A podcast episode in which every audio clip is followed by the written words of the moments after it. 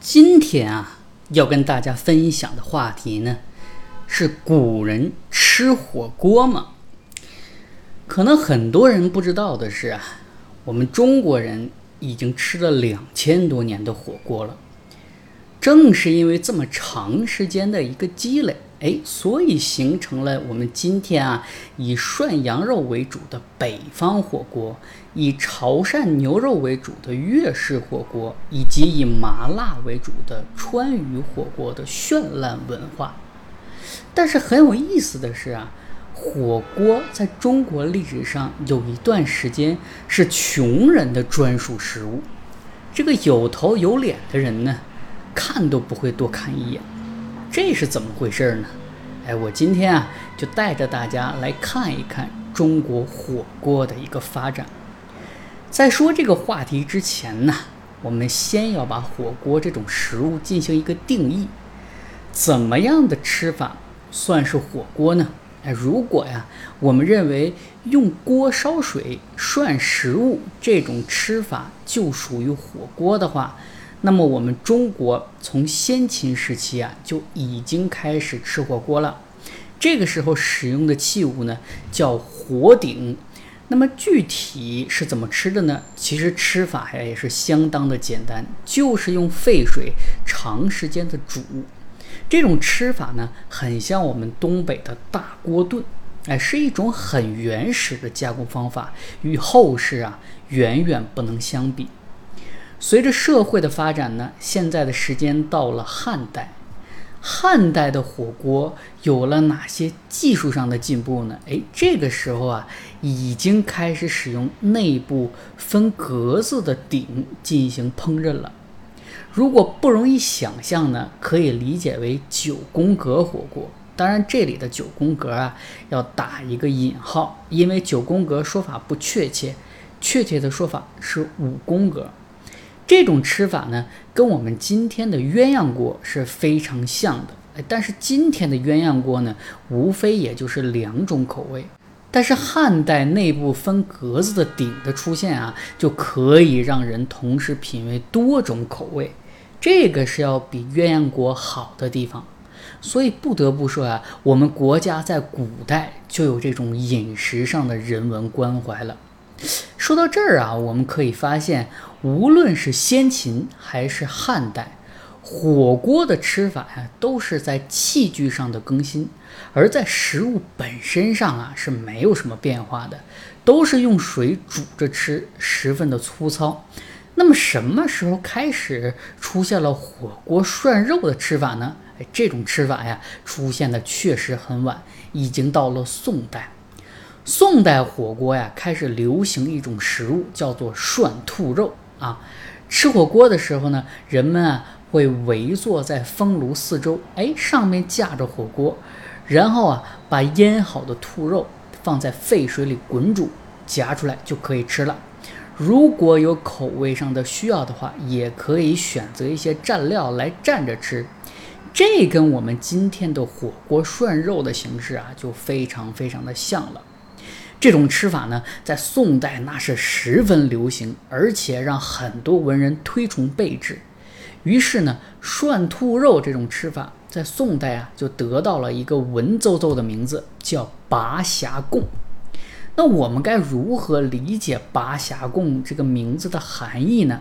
哎，你想象一下啊，用筷子夹着腌好的兔肉片儿，放汤里一涮。瞬间啊，这个兔肉就变成了云霞一样的颜色。哎呀，这是怎样的一种画面呢？那这个名字它是怎么来的呢？哎，是出自林洪啊在《山家清供》里写过的两首诗，叫《浪涌晴江雪》，《风帆照晚霞》。如果我不说啊，您可能认为它是描述风景的，但实际上它的意思呢是说汤锅呀沸腾的如白雪。兔肉鲜红的四碗虾啊，兔肉涮一下变成鲜红了四碗虾。这一句古诗的描写啊，再加上前面拔匣供名字的内涵，简直就把涮兔肉这种在今天看来非常普通的食物描绘成了人间极品。我觉得，如果单从名字上来说，这可比龙肝凤胆要更加的诱人。哎，那说到这儿呢，我们又发现了，无论是先秦啊，还是到汉代，还是到宋代，虽然火锅已经非常的成熟了，但貌似跟我们今天理解的火锅还相差甚远。别的不说啊，光是火锅中的超级巨星涮羊肉就从来没出现过。那我们是什么时候开始吃火锅涮羊肉的呢？哎，其实呢。中国古代开始用火锅吃羊肉啊，这个时间呢也是很晚的，是到了宋代之后了。那么是谁发明了羊肉火锅，并把它传到了全国呢？其实啊，就是蒙古人。因为蒙古人呢本身就爱吃羊肉，但行军食用呢非常的不方便，于是啊就把羊肉切成了薄片儿，放在沸水里呢来进行涮熟。之后啊，随着蒙古人四处的征战，这种吃法呢也就被带到了各地。哎，于是啊，也就形成了以涮羊肉为主的北方火锅。这种羊肉火锅呀，在北方那是大受欢迎的啊，一经推出就备受好评。为什么呢？因为这种火锅呀，它不仅好吃。而且能取暖，大家知道啊，在北方那种环境能取暖可不容易啊。所以说这种吃法呢，可谓是一举两得。从此呀，也让这个羊肉火锅深深的在北方扎了根，甚至影响到了北方皇室的一些饮食。羊肉火锅的地位啊，在北方不断的攀升，甚至到了清代啊。达到了一个巅峰期，哎，那它具体有多高的地位呢？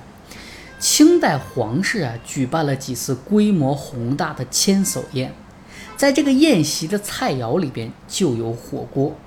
到了乾隆五十年呢，千叟宴的主角索性就直接换成了火锅，哎，丝毫不掩饰对于火锅的一个喜爱。也就是在那个时候啊，火锅的地位一时风光无两。哎，那既然清代皇家对于火锅这么的推崇，那么这股风潮也必然引起了民间的一个效仿。在清代啊，这个火锅的流行呢，从皇室走到了民间，哎，流传至京城市肆，而且呢，多由清真饭馆来经营。我印象里啊，北京今天比较有名的一些火锅店，好像还是清真的多一些啊。在《旧都百话》这本书里呢，就把这段盛况啊进行了详述的记载。他是这么说的：羊肉锅子为岁寒时最普通之美味，须以羊肉馆食之。此等吃法乃北方游牧遗风，加以研究进化而形成特别风味。哎，你看，这么简简单单的一句话呀，基本就把羊肉火锅的核心说得很清楚了。虽然羊肉火锅很好吃啊，但我们也知道，火锅的卖点啊，一个是食材，一个是底料，一个是蘸料。这个前两种呢是大体相同的，所以啊，蘸料基本就成为了火锅店的一个竞争核心。既然民间产生了这么多的火锅店，那么如何才能让自己的店铺脱颖而出呢？这也成为了很多掌柜日思夜想的难题。哎，但没成想啊，在光绪年间，有一位老掌柜突发奇想，他说：“火锅的天花板不就在皇宫吗？我为什么不在这里动动心思呢？”于是啊，他买通了当时的一个太监，从皇宫里啊。偷出了涮羊肉的佐料配方，哎，从此啊，这家店铺一跃而起，名震中国。即使在今天，也十分的昌隆。你即使没有去过这家店，也一定知道这家店的大名，这就是大名鼎鼎的东来顺。当然啊，我上面说的只是一个传说，具体是不是真的，我们再另说。那有的人说了。说了半天了，都是北方火锅啊！北方火锅虽然厉害，我承认，但也不至于独步天下吧？为什么不说说我们川渝火锅呢？吃辣可是当今的一个主流啊！这位看官，您别着急，我为什么没有提川渝火锅呢？啊，因为啊，川渝火锅出现的时间啊太晚了，等它出现的时候啊，这个羊肉火锅的发展史啊已经结束了，在这个时期啊已经深入人心了。所以呢，我先把这个羊肉火锅介绍完，才能引出对于川渝火锅的一个介绍。川渝火锅呀是什么时候出现的呢？大概呢出现在晚清和民国交际期间，也就是距离今天大概两三百年的时间。虽然听起来也不晚啊，但是呢，跟羊肉火锅比起来，那可是晚太久了。为什么川渝火锅出现的这么的晚呢？其实原因呢也很简单，因为啊，辣椒是近二三百年才从海外流到境内，辗转来到了川渝这个位置。也就是说呢，我们啊现在意义上的充满辣椒的川菜，其实都是在这个时期才开始逐步产生的。也正是因为这个原因呢，所以导致了川渝火锅起步很晚，但是影响范围却很广。那川渝火锅是在哪里产生的呢？目前啊，这个说法呢认为。啊，可能是在长江沿岸的码头地带的饮食文化里产生了这种食物，其中最著名的一个说法呢，大概就是出现在重庆码头。这个东西具体是怎么出现的呢？据说啊，当年的回民在重庆朝天码头宰杀牲畜，然后啊将牛的内脏丢弃啊，因为回民是不吃这些东西的。但是呢，当时啊有很多贫穷的船夫、纤夫，他们是经常干力气活的，需要吃荤才有力气。那肉买不起怎么办呢？哎，于是就把这些不要钱的东西啊捡了回去，洗净之后呢，加入辣椒、花椒等辛辣的佐料，煮一煮就可以吃了。这基本啊就出现了川渝火锅的一个雏形。哎，我们前面说过啊，火锅在我国历史上啊一段时间里是穷人专属的食物。但凡有头有脸的人，看都不看一眼。哎，说的呀就是这个时间。那这是为什么呢？因为川渝火锅啊，在一开始啊是非常典型的穷人食物，他们食用的一些食材啊都是毛肚啊、鸭肠啊等这些不值钱甚至不要钱的下水。那富人自然就不屑于去品尝了。但谁能想到呢？真是三十年河东，三十年河西，到了今天，谁又敢说下水是穷人的食物呢？说到这儿啊，我也想起了一个旧闻啊，在一九四五年，上海贫困家庭靠吃阳澄湖大闸蟹度日。哎呦，我们有时候笑古人吃不好，古人笑我们是没见识。有些事儿上啊，还真的是一个轮回。好，这就是我今天要分享的一个内容。